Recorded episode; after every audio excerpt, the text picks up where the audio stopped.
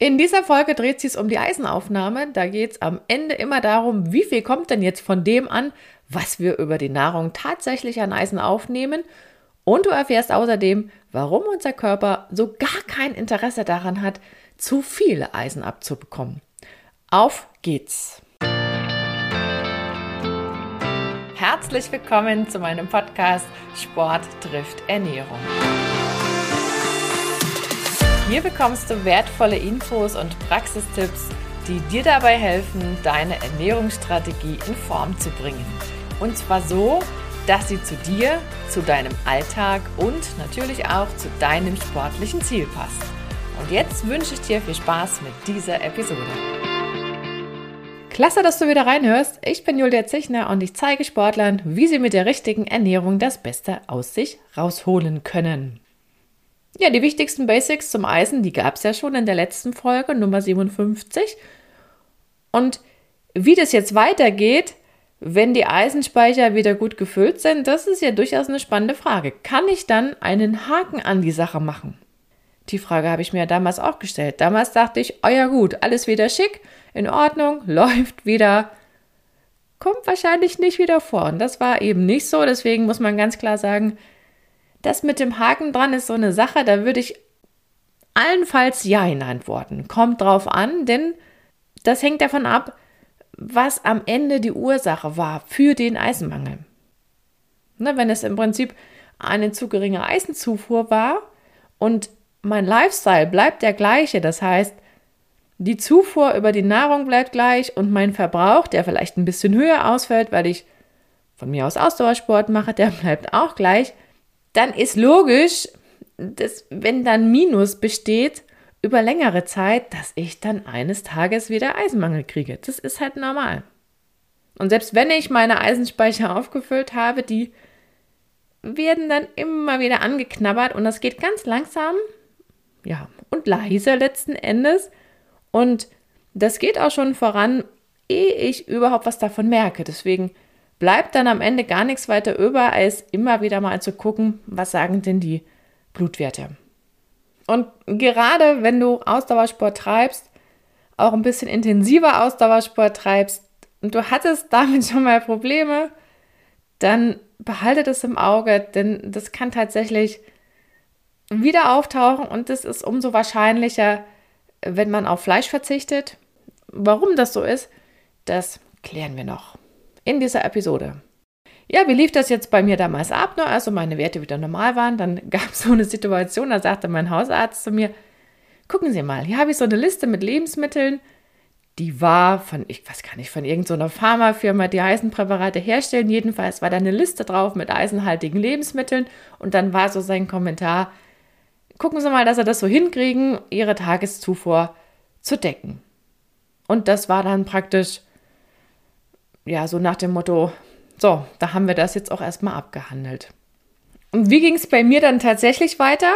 Ich habe am Essen natürlich noch gar nichts weiter geändert. Das war ja gerade so der Moment, wo ich das Studium angefangen hatte und sportlich gesehen habe ich auch nichts anderes gemacht, beziehungsweise bin ich beim Ausdauersport geblieben und ich habe dann im Studium irgendwann angefangen, verstärkt ins Fitnessstudio zu gehen und da kam dann Krafttraining dazu und Spinning. Das heißt noch mehr Ausdauertraining, generell noch mehr Training und demzufolge blieb ja mein Eisenbedarf auch erhöht. Und tata, kein Wunder, irgendwann ging das ganze Thema wieder von vorne los. Jetzt habe ich schon viel über Eisenbedarf gesprochen. Was wird denn eigentlich so empfohlen? Seitens der Deutschen Gesellschaft für Ernährung. Die schreiben ja für jeden Nährstoff so eine Zahl auf. Eine Empfehlung ist es dann ganz gerne. Und für Eisen heißt es 15 Milligramm am Tag für die Frauen und 10 Milligramm am Tag für die Herren. Ab einem Alter von 50 gleicht sich das dann weiter an. Aber das ist ja im Prinzip der einzige Nährstoff, der für Frauen einen höheren Bedarf aufschreibt, zumindest in bestimmten Abschnitten des Lebens, als für die Männer. Und treibe ich dann noch intensiver Ausdauersport, geht es weiter hoch. Das kann bis zum Doppelten nach oben hüpfen. Und wenn ich natürlich jetzt von 10 komme, hüpfe ich auf 20, von 15 dann vielleicht auf 30. Damit wird ja meine Lücke größer, also mein Minus. Insofern ist es ist es halt so, dass Frauen nun mal häufiger von Eisenmangel betroffen sind als Männer. Unabhängig davon, ob sie jetzt Sport treiben oder nicht. Und dann kommt noch dazu, dass, dass es tatsächlich so ist, dass Männer mehr Fleisch essen und dadurch ja auch die Top-Zufuhrquelle praktisch ja doch ein bisschen ausreichender nutzen. Das kommt sicherlich auch dazu. Auf Fleisch verzichtet habe ich übrigens nie, aber trotzdem habe ich das nicht hingekriegt, dass das auf Linie geblieben ist. Also bei mir war das oder ist es tatsächlich so, dass ich immer wieder mal irgendwas nachladen muss, also Eisen wieder einnehmen muss im Prinzip, um meine Eisenspeicher aufzufüllen. Das dauert eine Weile. Ja, das kann auch ein Jahr dauern, kommt immer so ein bisschen drauf an, wie ich dagegen steuere. Aber letzten Endes ist es immer nur eine Frage der Zeit. Aber die Zeitfenster, die werden immer länger. Das merke ich schon. Es ging früher wesentlich schneller. Und es ging auch früher deshalb schneller, weil ja, ich so ein bisschen das Gefühl hatte, dass mein Hausarzt damals, er ist nicht mehr im Dienst, muss ich dazu sagen, aber ich glaube, der hat so ein bisschen nach dem Motto gearbeitet, Versuch und Irrtum. Und demzufolge war alles mit dabei. Absetzen von diesen größeren Mengen von heute auf morgen, so nach dem Motto, ihre Werte sind wieder gut, Stopp mit der Zufuhr, Kapseln absetzen, passt wieder. Und dann kam das ja wieder, dann sagte er, ja, war vielleicht doch nicht so gut, nehmen Sie mal weiterhin so jeden zweiten Tag oder jeden dritten Tag so eine, so eine Kapsel. Und irgendwann hieß es dann, huh, Sie haben mir viel zu viel. Das ist auch schädlich. Vergrößern Sie mal die Abstände zwischen den Kapseln. Und so wurde echt einiges getestet. Aber was mich an diesem Prozedere grundsätzlich genervt hat, das war, dass ich jedes Mal diese großen Mengen bekam. Und es war früher oder später war das einfach zu viel. Und das ist ja auch total normal, denn je mehr oder je besser meine Eisenspeicher aufgefüllt sind, umso weniger Interesse hat ja mein Körper, möglichst viel Eisen aus dem Darm ins Blut zu überführen. Und das heißt dann letzten Endes, ja, je besser mein Eisenspeicher gefüllt ist, umso mehr sammelt sich ja von dem Eisen, was eben nicht aufgenommen wurde, im Darm an und macht wieder Unfug. Ja, auf der anderen Seite habe ich für mich auch entschieden, also ich höre jetzt nicht auf mit Sport, nur weil ich immer wieder Eisenmangel hatte. Das war für mich auch überhaupt kein Thema. Das war für mich klar, okay, das ist so. Und demzufolge musste halt das dann entsprechend auch rechtzeitig mitbekommen. Und so ist es für mich total normal, dass ich halt regelmäßig Blutkontrollen habe. Und auf der anderen Seite ist es für mich aber auch nicht so schlau, tagtäglich irgendwelche Eisenpräparate zu nehmen, so nach dem Motto, ja, besser so, damit sich bloß nichts wieder minimiert oder reduziert. Warum das so ist, dass ich das für mich nicht so gut finde, am Ende muss es jeder selber entscheiden, aber dahinter steckt letztlich die Frage, wie wird denn Eisen aus unserem Darm ins Blut aufgenommen? Da sind wir bei den Transportsystemen. Und da geht es ein bisschen, ein bisschen mehr ins Detail, aber keine Angst, ich versuche das ganz gut oder sagen wir mal bildlich, bildlich zu erklären. Was ist wohl diese Grundaufgabe, die man verstehen muss? Und zwar macht dir bewusst, Eisen ist nicht gleich Eisen. Wir haben zwar ein Wort dafür, aber Eisen kommt eben in ganz unterschiedlichen Verbindungen vor. Und es gibt ja verschiedene sogenannte Rezeptoren, man könnte auch sagen Aufnahmesysteme für den Weg vom Eisen aus dem Darm ins Blut. Wenn ich es bildlich übersetze, könnte man auch sagen, da stehen zwei verschiedene Buslinien da. Die fahren den gleichen Weg im Prinzip aus dem Darm ins Blut, aber die sind unterschiedlich ausgestattet. Der eine ist ein bisschen luxuriöser und der andere ist ja so mittelmäßig. Und weil wir unterschiedliche Aufnahmesysteme haben, ist es eben doch nicht so oder beziehungsweise kommt es eben nicht nur auf diese absolute Menge an, die man immer in diesen Listen sieht mit diesen eisenreichen Lebensmitteln, sondern man muss halt immer gucken, woher kommt das denn? Was ist denn die Quelle? Welche Eisenverbindung kommt praktisch in dieser Lebensmittelgruppe vor? Das ist so die entscheidende Frage. Wie müssen wir jetzt unterscheiden? Und zwar gibt es, also in der Fachwelt heißt das sogenanntes Hämeisen schreibt man H-E-M. Kannst du dir so vorstellen, da ist letzten Endes, ja, ganz einfach ausgedrückt, wie so eine Proteinhülle um das Eisen drumherum. Wie so ein Schutzschirmchen kann man das vielleicht auch so ein bisschen symbolisch darstellen. Und dann gibt es das sogenannte Nicht-Hämeisen. Das, was kein Schutzschirmchen hat. Wo kommt dieses Hämeisen vor? In tierischen Lebensmitteln. Also ganz besonders natürlich rotes Fleisch steht vorne, Innereien bzw. Leber ist auch so ganz weit vorne. Und nicht-Hemeisen steht praktisch für Eisen aus nicht tierischer Quelle. Das ist das Korrekte. Warum sage ich nicht tierische Quelle? Denn hier muss man nochmal differenzieren. Wir haben natürlich Pflanzen auf der einen Seite, aber es gibt auch Eisen aus Eisenpräparaten. Und das zählt mir zu dieser Gruppe. Ja, Eisen aus Fleisch, rotem Fleisch, beziehungsweise Leber wird vom Körper am besten aufgenommen, weil so gut wie immer aufgenommen. Beziehungsweise gibt es da nicht so viele Störfaktoren. Und deshalb ist rotes Fleisch für die Zufuhr an Eisen nach wie vor echt eine sehr, sehr gute Wahl. Aber das muss nicht jeden Tag sein. Also das, da sollte man schon irgendwo eine Balance finden. Und was auch wichtig ist, weil es ja immer noch diese Headlines gibt, oh, das böse, das, das böse rote Fleisch, das ist total einfach zu entschärfen. Nimm schön Gemüse dazu und gut ist. Also das, das ist ein leichtes, da was dagegen zu tun. Ja, je nach Portionsgröße reicht es durchaus aus, wenn man ein bis zweimal die Woche Fleisch hat. Man kann auch noch mal mehr, das geht schon, aber man muss das nicht jeden Tag, um Himmels Willen. Das ist dann auch ein bisschen too much.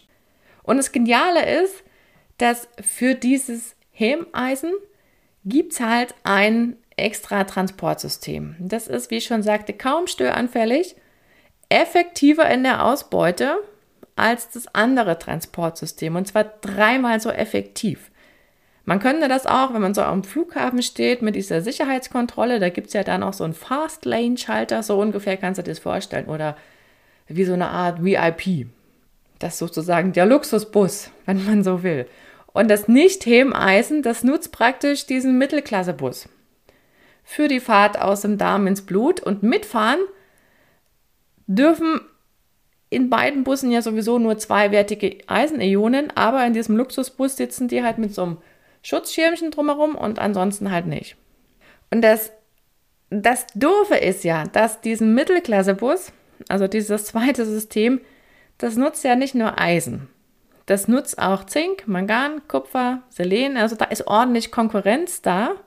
Und darum ist es ja alles andere als schlau, diese Spurenelemente dauerhaft über größere Mengen oder in größeren Mengen über Nahrungsergänzung zu schlucken. Ja, warum? Weil das sich alles dann im Darm tummelt und dieser Transporter kann ja nicht mehr als arbeiten. Wenn zu viel da ist, bleibt zu viel im Darm zurück. Ja, das ist natürlich doof. Und so hat sich tatsächlich schon mancher Vegetarier einen Eisenmangel eingehandelt, der im Winter über einige Monate größere Mengen Zink eingenommen hat, weil der Rezeptor im Prinzip gar nicht mehr in der Lage war, und er war dauerhaft mit Zink belegt, gar nicht mehr in der Lage war, Eisen aufzunehmen. So, und was man sich jetzt auch nochmal vor Augen führen muss, wenn wir über das Eisen reden, was wirklich aus dem Darm raus kann, ob das jetzt aus Tieren, aus Pflanzen, aus Nahrungsergänzung ist, sei mal dahingestellt. Aber unser Körper kann nur mit zweiwertigem Eisen was anfangen. Nur das kommt in der Blutbahn an. Das, was in tierischen Lebensmitteln drin ist, also Fleisch, Leber und so, das ist alles zweiwertig, passt super. Und das Eisen aus Nahrungsergänzung ist in den aller, allermeisten Fällen auch zweiwertig. Auch das in mit Eisen angereicherten Säften. Gibt wenige Ausnahmen, aber da lohnt sich mal einen Blick drauf zu haben. So, und das Eisen, was aus Pflanzen kommt, das ist in der Regel dreiwertig.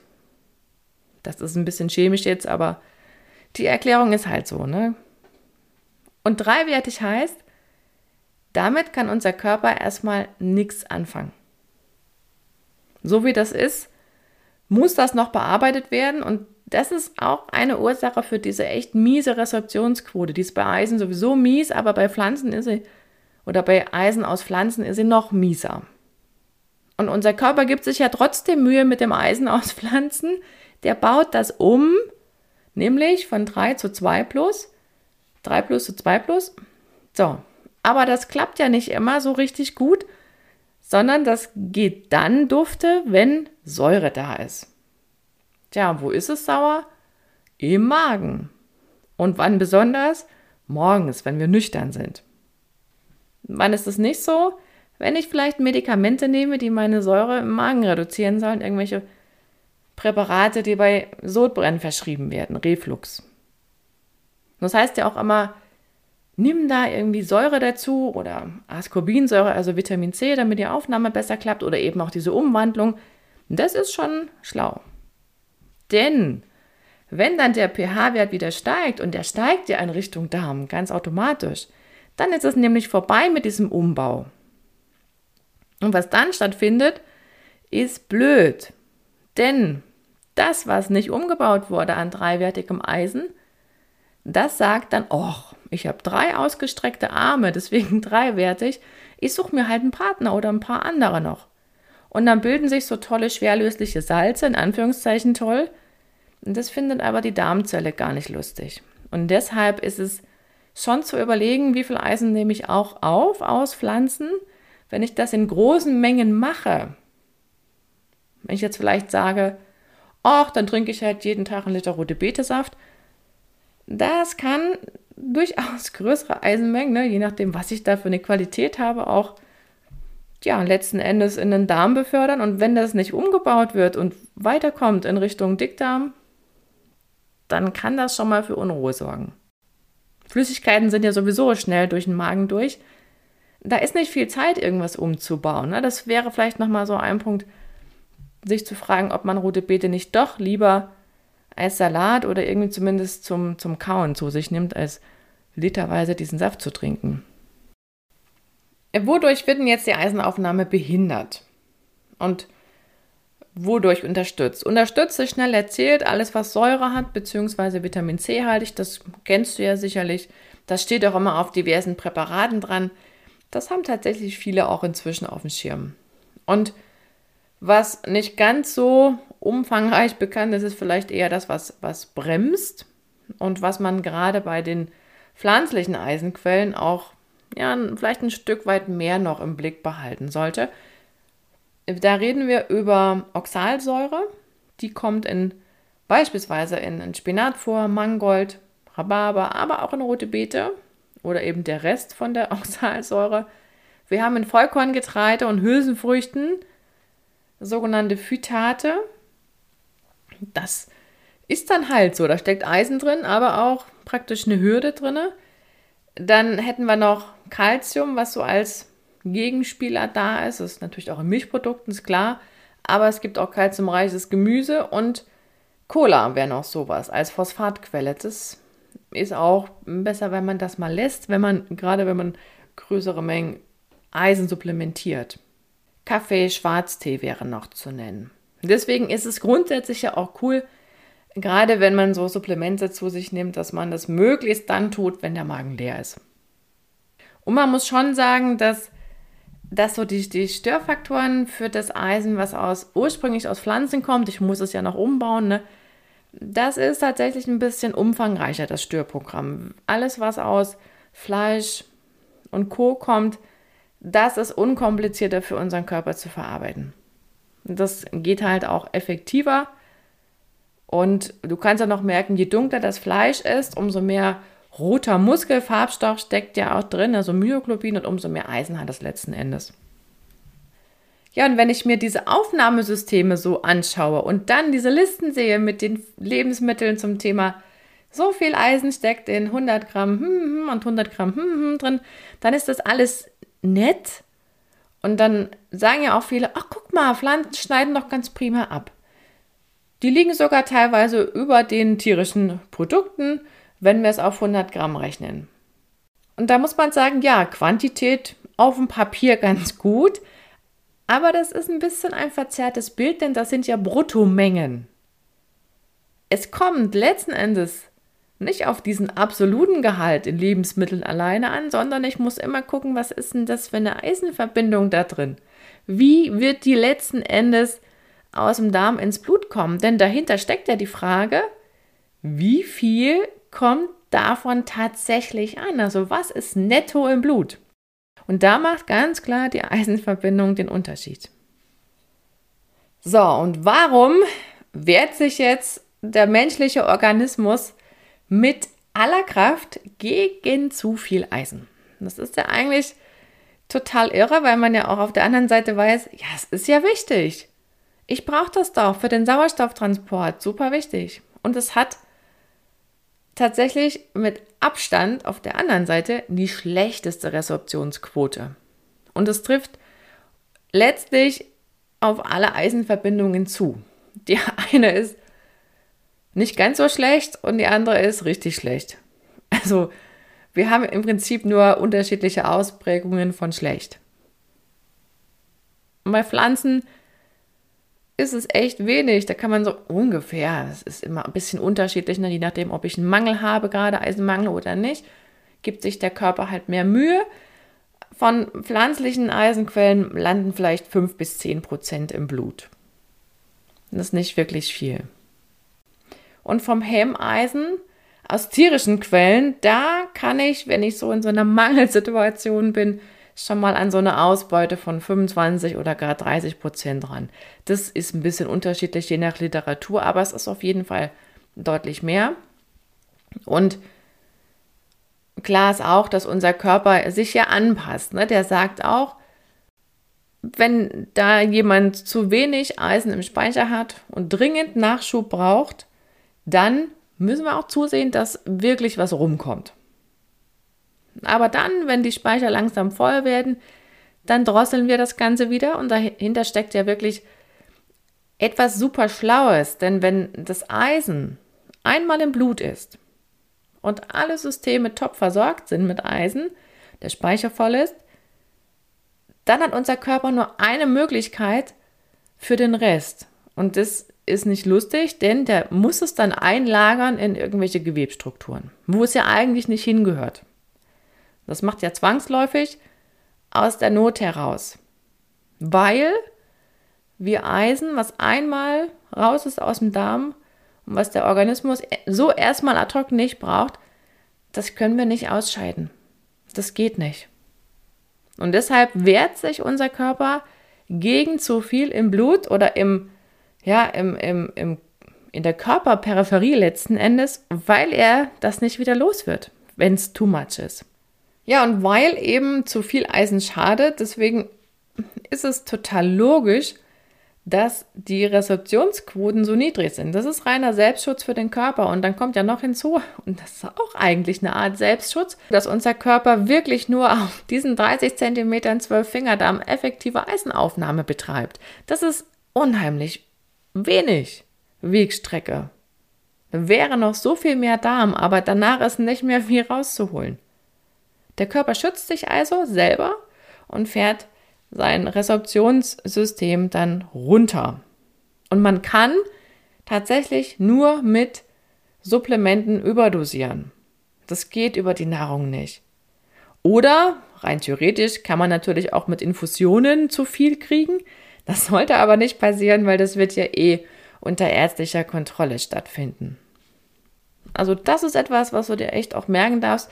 So viel an Eisen ist auf Dauer blöd, sowohl für den Darm, also wenn es nicht rauskommt, und wenn es dann einmal in der Körperperipherie ist, dann ist es auch für die Organgewebe blöd, wenn da Eisen abgelegt wird letzten Endes, weil das immer fleißig weiter reagiert. Man könnte auch sagen, nicht reaktionsfreudig, sondern kommunikationsfreudig, damit du so ein Bild davon hast. Und deswegen ist es ja auch schön, wenn das Eisen so ein Schutzschirmchen hat. Das ist übrigens auch noch ein Vorteil von diesem Hemmeisen, was wir ja anfangs auch hatten. So, und jetzt weißt du, warum das Thema Eisen tatsächlich ein heißes Eisen ist und worauf kommt es jetzt an? Die große Kunst besteht für mich darin, genug im Speicher zu haben und demzufolge je nach Risikofaktoren, die halt da sind, einen eventuellen Eisenmangel möglichst zu verhindern. Wer hat ein größeres Risiko? Und da sind eben die Frauen, gerade auch die jüngeren Frauen, Schwangerschaft ist klar. Grundsätzlich gilt fleischlose Ernährung, egal ob Mann oder Frau.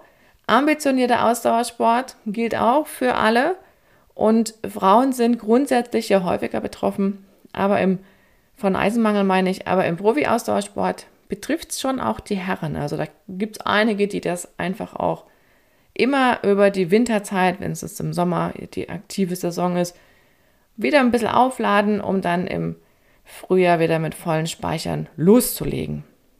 Ja, und wenn mehrere Risikofaktoren für einen Eisenmangel auf dich zutreffen sollten, dann gibt es im Grunde nur eins und das ist regelmäßige Kontrolle und bei Bedarf eben rechtzeitig mit Eisenpräparaten mit niedrigeren Dosierungen, das hatten wir in der letzten Folge, das Ganze zu steuern. So, ich mache einen Punkt und wenn dir die Folge gefallen hat, dann teile sie doch gerne und die wichtigsten Punkte aus den letzten beiden Episoden, die werde ich demnächst in einen Blogartikel packen und im Newsletter Bescheid geben, sobald der Beitrag verfügbar ist auf meiner Website.